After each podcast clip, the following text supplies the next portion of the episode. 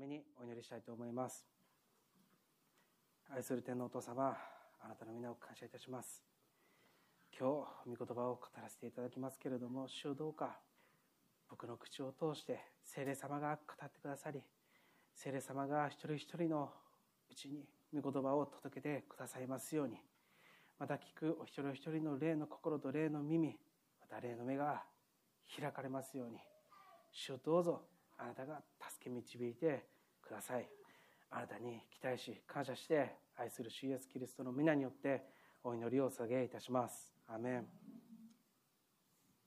アメン感謝します。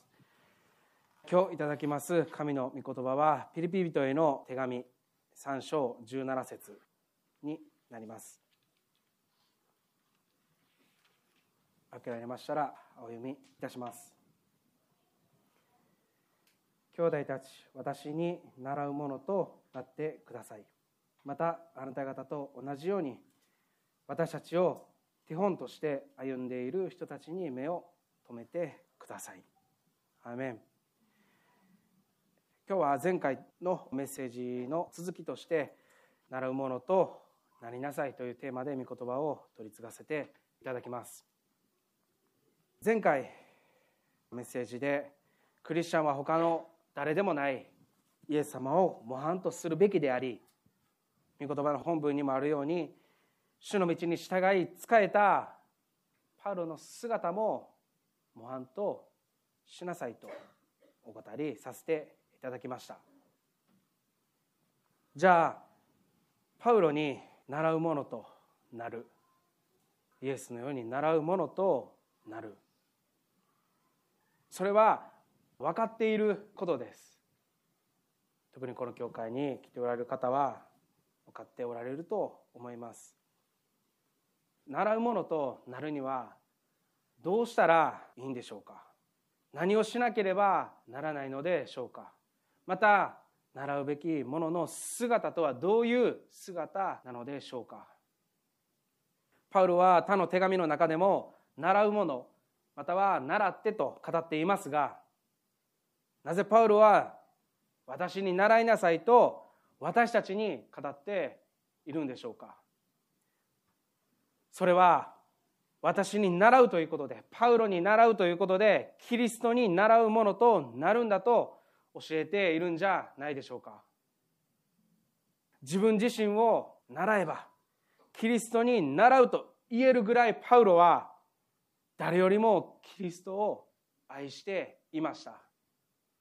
もっと言うならば神の言葉を誰よりも深く重く尊んでいた人でありました。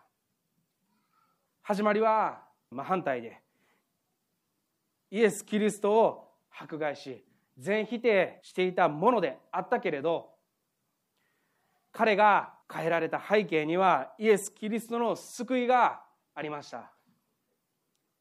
今の私たちも同じイエス・キリストの救いが与えられています。パウロの時の神様と今の時の私たちの神様は全く同じ方であられます。そしてパウロが与えられた救いと私たちに与えられた救いというのは全く同じであります。救われ方やタイミング状況は違っていたとしても主イエス・キリストを信じるということでしか救いの道はないということ私たちは信じています。パウロは信じたら救われるという神の法則が自分にとってどれほどの恵みであるか。また自分だけで終わることがなくキリストを信じるということがどういうことなのかを追い求めました。イエス・キリストを信じるということがどういうことかを彼は追求しました。コロサイ人への手紙でパウロは語っています。あなた方は新しい命に生きているのだから。正しいことへの探求心を強めなさいって。そして新しい命を与えてくださったキリストに似るものとなりなさい。またキリストに似たものとなるように頑張りなさいとパウロは語っています。クリスチャンはこんな自分やけど救われてよかったね。それだけで終わってはいけないんです。このように言うと福音を伝えないといけないんだね。伝道しないといけないんだね。何か奉仕しないといけないんだねと思ってしまうかもしれませんがそれは違います。救われたと信じるなら救ってくださったイエス・キリストを知りなさいと聖書は教えているんじゃないでしょうか。あれをしなければこれをしなければではなくて私たちが見る方向はイエス様だけであってただこのお方のことを知れば知るほどキリスト者として作り変えられていくんじゃないでしょうか。またパウロは作り変えられていくんだと語っています。私たちは今も神様を信じています。イエス様を信じています。イエス様を愛しています。でも行動が伴っていないことが多いんじゃないでしょうか。イエス様を信じている心またイエス様を愛する気持ちに偽りはない。偽りはないけれど行動が伴っていないことが多いです。このようにどっぷり使ってクリスチャンであるのにクリスチャンでないもののように生きてしまっている時もあります。信仰生活で苦戦した際に私たちがよくする言葉それはイエス様のように分かっているけれどパウロのように分かっているけれど分かっているけれどできない。分かっているけれどやりたくない。一体何が私たちを引き止めているんでしょうか。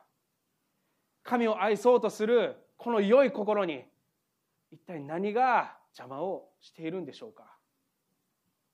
私は言います。御霊によって歩みなさい。そうすれば肉の欲望を満たすことは決してありません。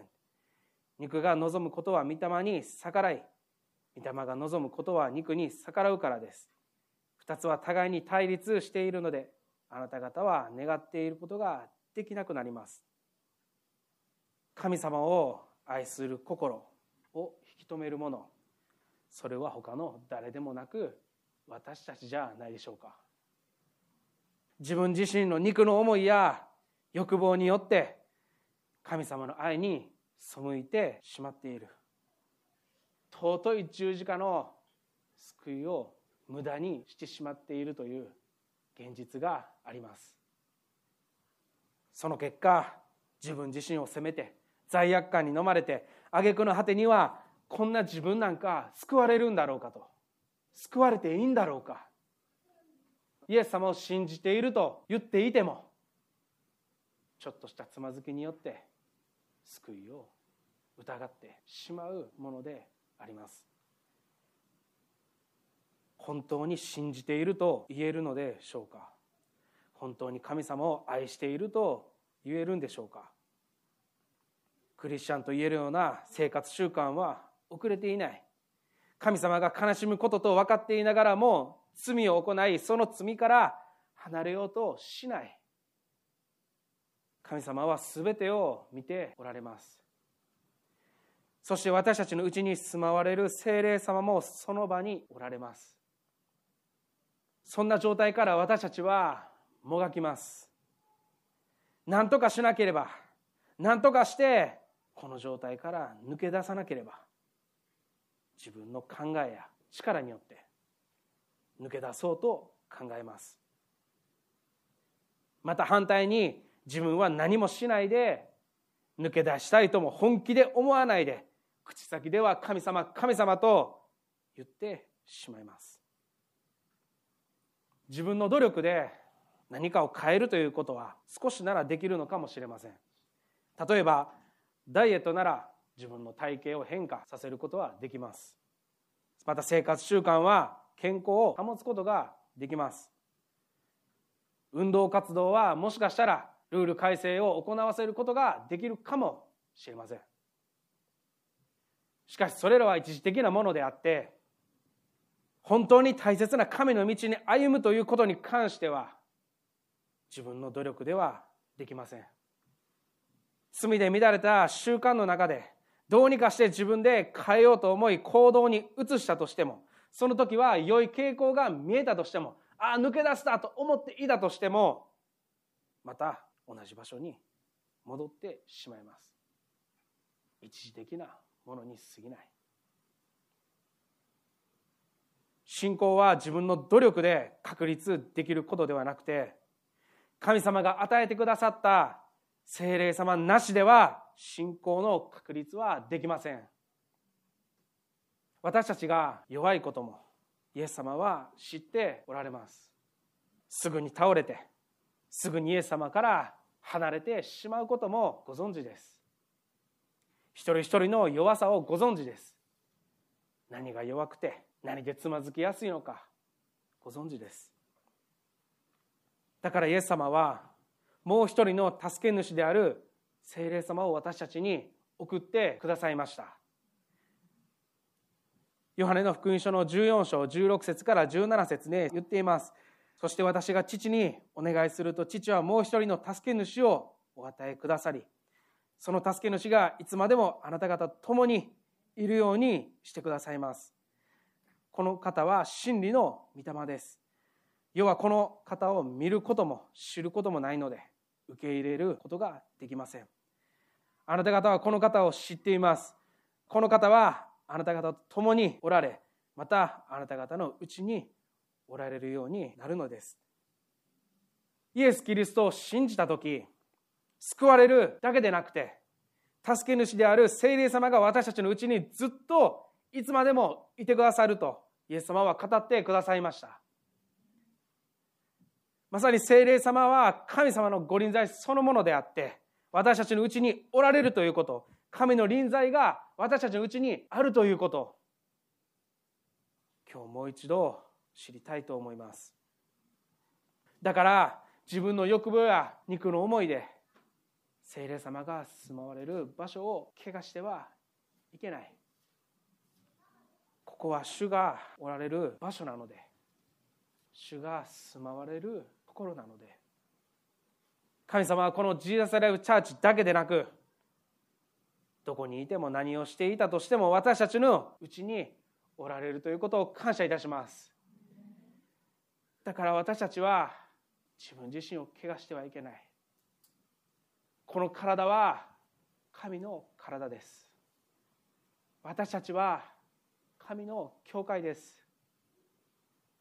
今も私たちを助けたいと休むことなく精霊様は言葉に表せないほどの同情と理解を持って取りなしてくださっています。今日の賛美でもあったように主は我が家におられます。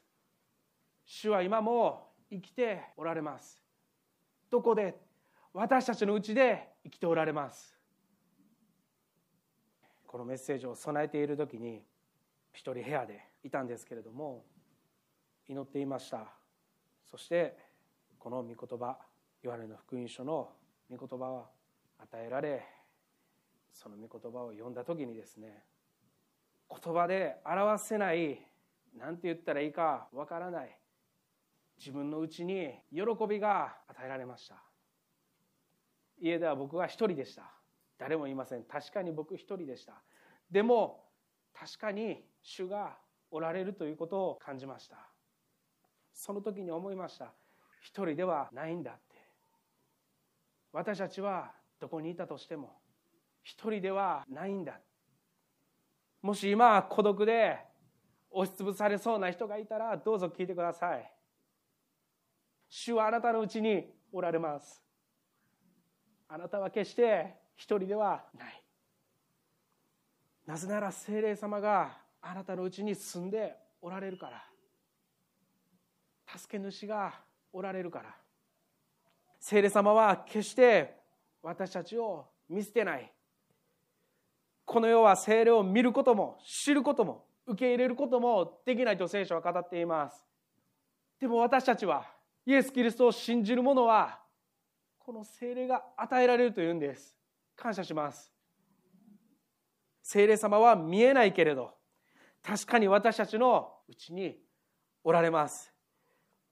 そして私たちにイエス様の言葉を思い起こさせます。罪を悟らせ神の義すなわちイエス・キリストを信じる信仰を表します。どのようにして表すんですか？私たちを通して表されるんです。神様から見ればこんなに小さい小さいものだけれどこんな小さなものを通してできないことを可能にし無理だと思っていたことができるようになり口下手なものも御言葉を語りキリストを表すことができる。キリストの香りを放つことができる。なぜパウロが神の道をまっすぐに歩み続けることができたんでしょうか。それは彼のうちに精霊様が住まわれ働き続かれたからです。そして精霊様が働き続けることができるようにパウロは自分ができる最大限の努力をしました。精霊様が働き続けることができる状態とはどのような状態でしょうか？それは神様の戒めを保ち続け守り愛するということです。心を尽くし命を尽くし知性を尽くしてあなたの神主を愛すこと。これ以上の重要なことはない。神様の戒めを守り神様の戒めを愛したい守りたいと心から本気で思う時願う時聖霊様が力を与えてくださいます。主はそのような人を愛し神ご自身を表すと語っておられます。私たちはすぐに神様に背いてアダムとエヴァのように逃げて隠れてしまうものだけれどたとえ罪深い行いをしていたとしても主はこんな私を救ってくださると信じる信仰を持つべきです。またそのような信仰を持つ時心から告白する時に私たちは自分自身の至らなさや愚かさ罪深さを知ることができるんじゃないでしょうか。それだけではない。偉大な神様の愛を知ることができるんじゃないでしょうか。だから私たちはこんな自分が救われるんだろうかと思ってはいけない。イエス様を信じたならイエス様を受け入れたなら救われたと信じたならその信仰を離してはいけない。神様の深い愛を知った時私たちは主の前にもう一度立ち返ってやり直せる道を主は作ってくださることを感謝いたします。イエス様に仕えた弟子たちの最後は幸せと思えない形でした。ハッピーでみんなに見送られて終わるというような形ではなかった。イエス様あなたが行くとこならついていきます。私も一緒に死にますよ。そのように語ったペテロはいざ目の前に死を目前にするとイエス様を置いて逃げていきました。そしてイエス様を知らないと3度も否定し呪われてもいい。あの人のことは知らない。そのようなペテロの最後は逆さ十字架によって処刑されたと言われています。パウロは首を切られステパノは石打ちによって殺された。でも弟子たちの心はどうしようどうしよう。ああ死んじゃう死んじゃう。そのような心ではなかった。最初はどうしようもない人だったかもしれない。私たちもどうしようもないものです。でも神は一人一人に力を与え精霊に満たされ偉大な殉教者として弟子たちは生涯を終えました。私たちも同じように力はないけれどでも聖霊様が働きかけてくださった時天を見上げて恐れることなく問題に立ち向かっていけるのではないでしょうか。パウロはこのように言いました。私にとって生きることはキリスト。死ぬことは益です。今の私たちは本気でこの言葉が言えないかもしれない。いやむしろ今の時代で生きているからこそ言えないのかもしれないけれど聖霊様が共にいて力を与えてくださる時に心からこの言葉を言えるクリスチャンでありたいと願います。主が今日も私たちのうちにいて働いてくださっていることを感謝します。お祈りします。愛する天皇お父様あなたの皆を感謝いたします。拙い言葉ではありましたけれどもどうかお一人お一人のうちに今日の御言葉の一つでも二つでも届けてください。主が共にいてくださるということあなたを信じるということあなたを愛すということ日々はあなたの言葉を重く尊ぶものでありたいと願います。ありがとうございます。感謝して愛する主イエスキリストの皆によってお祈りをお捧げいたします。アメン。